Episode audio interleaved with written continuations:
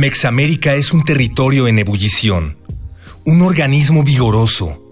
Construir un muro en su interior puede sin duda lastimarlo, pero jamás lo asfixiará. Guadalupe Nettel. En el papel. En la pantalla. En las ondas. Y en la web. La revista de la universidad abre el diálogo.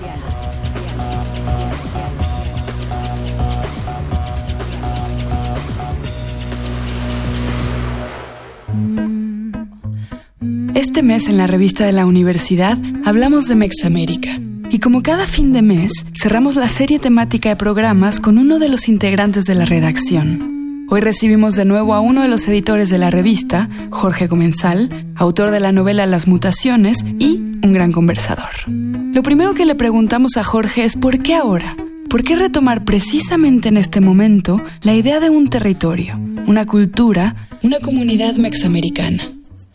Desde que Donald Trump llegó a la presidencia en Estados Unidos, hemos vivido un tiempo de gran amenaza para la buena relación entre ambos países, ¿no? La UNAM se ha comprometido con discutir, con pensar sobre estos temas y por eso llega el número sobre Mexamérica, la revista de la universidad, en un momento también crucial. Al final de abril justamente se dieron negociaciones muy importantes alrededor del Tratado de Libre Comercio. Ha habido una lucha constante al interior de Estados Unidos sobre la derogación del DACA, el programa para apoyar a los Dreamers y queríamos entonces vincularnos con la comunidad mexicana en Estados Unidos, con la comunidad mexamericana. Pensamos con este término que ha sido tan polémico, hablar de un nuevo territorio cultural, algo que está surgiendo en las personas a ambos lados de la frontera. Aunque parezca obvio, hablar de Mexamérica en este episodio de la historia de México es hablar de otras formas de la mexicanidad, y muchas de ellas resultan sorpresivas.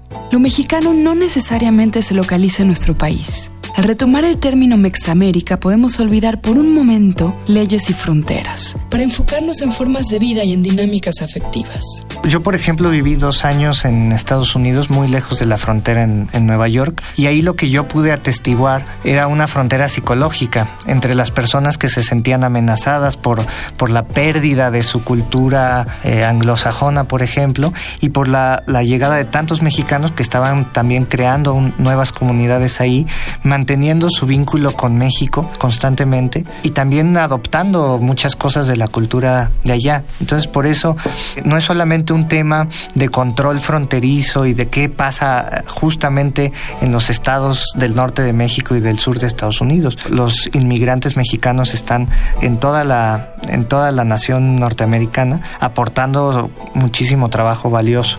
Y por eso valía la pena también pensar eh, este tema desde la cultura, desde, la, desde, lo que se está creando, se está escribiendo eh, con muchos escritores mexicanos en Estados Unidos, por ejemplo.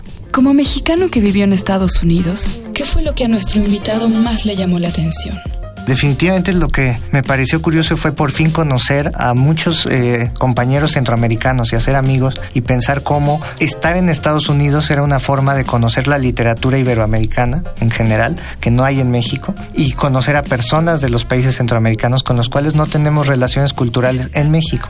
Entonces es impresionante cómo no hay esfuerzos eh, aquí por, por esas, hacer esas conexiones eh, con el resto de Latinoamérica y allá sí pueden hacer entonces fue una exploración en buena medida también de integrarme a, a otra cultura latinoamericana que no cultivamos tanto aquí.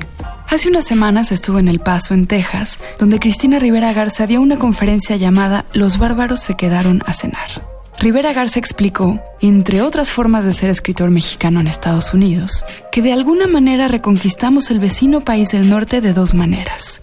Por un lado, escribiendo en español, defendiendo el español en los libros, en las editoriales y en las universidades. El segundo modo en que podemos hacerlo es escribiendo en inglés, una estrategia subversiva para apropiarnos de su lengua. Y en el número de Mexamérica de la revista de la universidad hay textos que representan ambos casos. Por, ejemplo, el texto de Cristina Rivera Garza, eh, Estar alerta, escribir en español en los Estados Unidos hoy eh, eh, está marcado también por, por lingüísticamente, por sus lecturas en inglés, por su trato cotidiano con el inglés, y ese es un aspecto muy interesante. Por otro lado, tenemos el adelanto de una novela de Valeria Luiselli que está escribiendo en inglés, y ese ejercicio es muy interesante porque también influye en escribir desde otro estilo, con otra, con otra voz diferente a la que ya conocemos a partir de sus libros en español. Y eh, además de eso tenemos textos escritos en español originalmente y que se traducirán al inglés y aparecerán en la eh, aparecen en la, en la revista digital y textos escritos en inglés traducidos en México. Entonces hay un gran diálogo entre las lenguas eh, en la hechura de este número. Leyendo este número, conocemos otras formas de la mexicanidad que no sabíamos que existían. Así como hace unos programas, nuestro invitado Noé Carrillo, ¿se acuerdan? Chicano y profesor de literatura en la UNAM, él nos decía que en México no sabemos siquiera lo que es un chicano. Así, en este número de la revista nos vamos enterando de otras consecuencias de nuestra migración al norte. Las mexicanidades que ya crecieron o nacieron incluso eh, en Estados Unidos y que no han perdido esa identidad compartida. Por ejemplo, tenemos el texto de Erika L. Sánchez en este número Volver a la Madre Patria, donde es un juego muy interesante a partir de, de una eh, infancia en Estados Unidos, un viaje a España y el recuerdo de su, de su mexicanidad cultural, ¿no? Cómo se asume el regreso a la metrópoli española a partir de ser una mexicana eh, de Estados Unidos. Entonces también lo que es muy eh, satisfactorio y desafiante de pensar a partir del número es cómo también las fronteras se están borrando cada día más y entonces la identidad se vuelve borrosa y cada vez está menos atada a la nacionalidad. Al lugar de nacimiento, porque estamos hechos de muchas historias eh, distintas. Y queremos también tratar de traer a México toda esa cultura eh, tan mexicana que está eh, originándose en Estados Unidos y que como tú dices no, no conocemos. Y hay, hay cosas también de las que, históricas, de las que nunca nos hemos querido enterar tal vez. Por ejemplo, eh, publicamos de Álvaro Enrique el libro de, de, Jerónimo, tres fragmentos de esa novela en proceso, que trata sobre eh, la apachería este territorio de poblado no solo por los apaches, sino por otras muchas naciones eh, que estaban en esa parte de la Nueva España que, fue conquistada por Estados Unidos a mediados del siglo XIX. Y eh, nos invita también a pensar que debemos cambiar nuestra concepción de cómo fue la conquista de América en general y de México en particular. Asumimos que la historia de la conquista de Mesoamérica es, es la que aplica para todo México y que muchas veces con cierto nacionalismo decimos, no, en México no pasó como en Estados Unidos que hubo exterminio, persecución eh, y asesinato de las tribus. Y sí pasó, pasó en el norte de manera sistemática. Entonces también tenemos que asumir ese pasado, ¿no? Y no tratar de de la cultura anglosajona por una superioridad moral que no, que no es posible sostener históricamente. ¿No? Y otro texto, Cynthia Rading escribe sobre justamente esos corredores históricos que ha habido siempre de todas las eh, naciones, eh, los pueblos originarios cuyo territorio abarcaba y sigue abarcando eh, espacios a ambos lados de la frontera. Y no podemos entonces imponerles tanto a los pueblos originarios como a los migrantes hoy en día, como incluso a plantas y animales que viven a ambos lados de la frontera, un muro que no se justifica de ningún modo. Habiendo sido un mexicano que vivió en Estados Unidos, ¿cómo se enfrenta Jorge Comensal a la labor de editar una revista sobre diferentes tipos de migraciones, diferentes tipos de asentamientos y de acoplamientos culturales? ¿Qué ocurre con los condicionamientos legales y con las pequeñas negociaciones que un extranjero hace todos los días mientras vive en otro país? muchas veces el deseo de pertenecer te hace renunciar al lugar de donde vienes. Esa historia es dramática, por ejemplo, en México, con la pérdida de muchas lenguas originarias, precisamente porque eh, existen prejuicios en contra de ellas, porque los padres ya no se las enseñan a sus hijos. Y eso pasará en Estados Unidos también con, con la cultura mexicana. Y por eso vivimos también un momento clave donde sí, a través del diálogo y la cooperación, logramos eh, animar el orgullo mexamericano las familias eh, mexamericanas en Estados Unidos tendrán razones también para pensar, ah, pues le voy a enseñar bien español a mis hijos y voy a procurar que sepan de dónde vienen y cuál es su historia y que no pierdan el contacto con esa cultura que también los constituye. Porque si se trata de vamos a integrarnos y olvidar que, que salimos de ese país hace dos generaciones, pues habrá una gran pérdida. Y aunque algunas veces los mexicanos quieran pertenecer a Estados Unidos, ese deseo suele ser mal visto y produce situaciones de segregación legal, social e individual.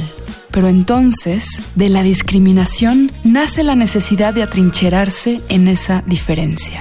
Nos cuesta trabajo hacer un zoom out de los mexicanos en Estados Unidos de primera, segunda o tercera generación y nos cuesta ser objetivos, ser históricos.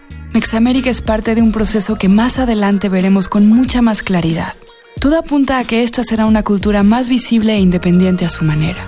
Sin embargo, todavía estamos entendiendo y mapeando y nos seguimos conociendo como mexamericanos. Por eso este número de la revista de la universidad nos permite atestiguar desde diferentes perspectivas qué es lo que está pasando. Ahora, en cuanto a la edición del número, ¿qué se quedó fuera? ¿Qué pendientes le quedaron a Jorge Comensal y al equipo de la redacción? Un testimonio interesante de escritores extraordinarios mexicanos que viven ahora en Estados Unidos, que se fueron hace no tanto tiempo a vivir allá, y también veremos cómo eh, su escritura cambia a lo largo del tiempo, sus temas y su estilo a partir de, la, estancia en Estados Unidos, ya sea muy prolongada o. ¿no?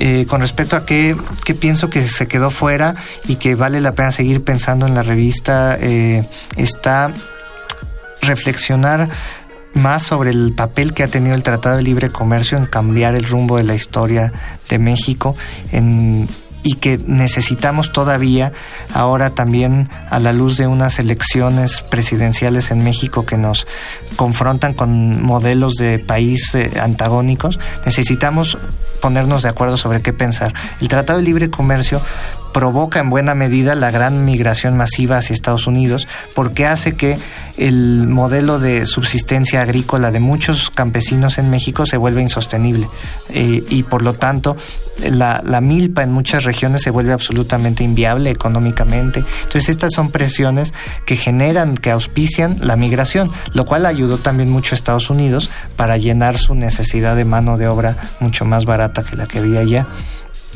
Y estos intentos de renegociarlo, de pronto el deseo nacionalista de volver a cerrar fronteras, de imponer aranceles y demás, responde también a, que nos sentimos confundidos y a que sentimos justamente la pérdida de la identidad a partir de un proceso que por otro lado puede ser bueno. Tenemos que también atrevernos a pensar que tal vez la agricultura de subsistencia es eh, una forma de vida tan, tan desafiante que no es ideal para muchas personas, ¿no? Entonces es muy difícil eh, lidiar entre la idealización de lo autóctono y lo tradicional y la eh, aceptación de los, de los beneficios del llamado progreso, ¿no? un progreso que muy violento, como decía eh, Marx, la violencia es la partera de la historia y esta violencia propiciada por el TLC está en, en, la guerra contra el narco, está en la migración en la frontera y está en nuestras vidas cotidianas. Lo que hoy llamamos Mexamérica es producto de una larga serie de conquistas, batallas, flujos migratorios y un sinfín de causas. Las culturas no aparecen por generación espontánea. El proceso del que hemos hablado hoy comenzó a gestarse hace muchos años y aún le quedan otros tantos por delante.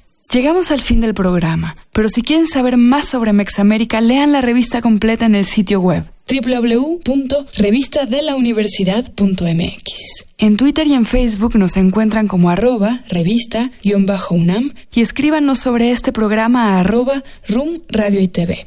Gracias a Yael Vais, Miguel Alvarado y Andrea González. Yo soy Elvis Liceaga. Hasta pronto. Este programa es una coproducción de la Revista de la Universidad de México y Radio UNAM. En el papel. En la pantalla. En las ondas. Y en la web. La revista de la universidad abre el diálogo. Radio UNAM. Experiencia sonora.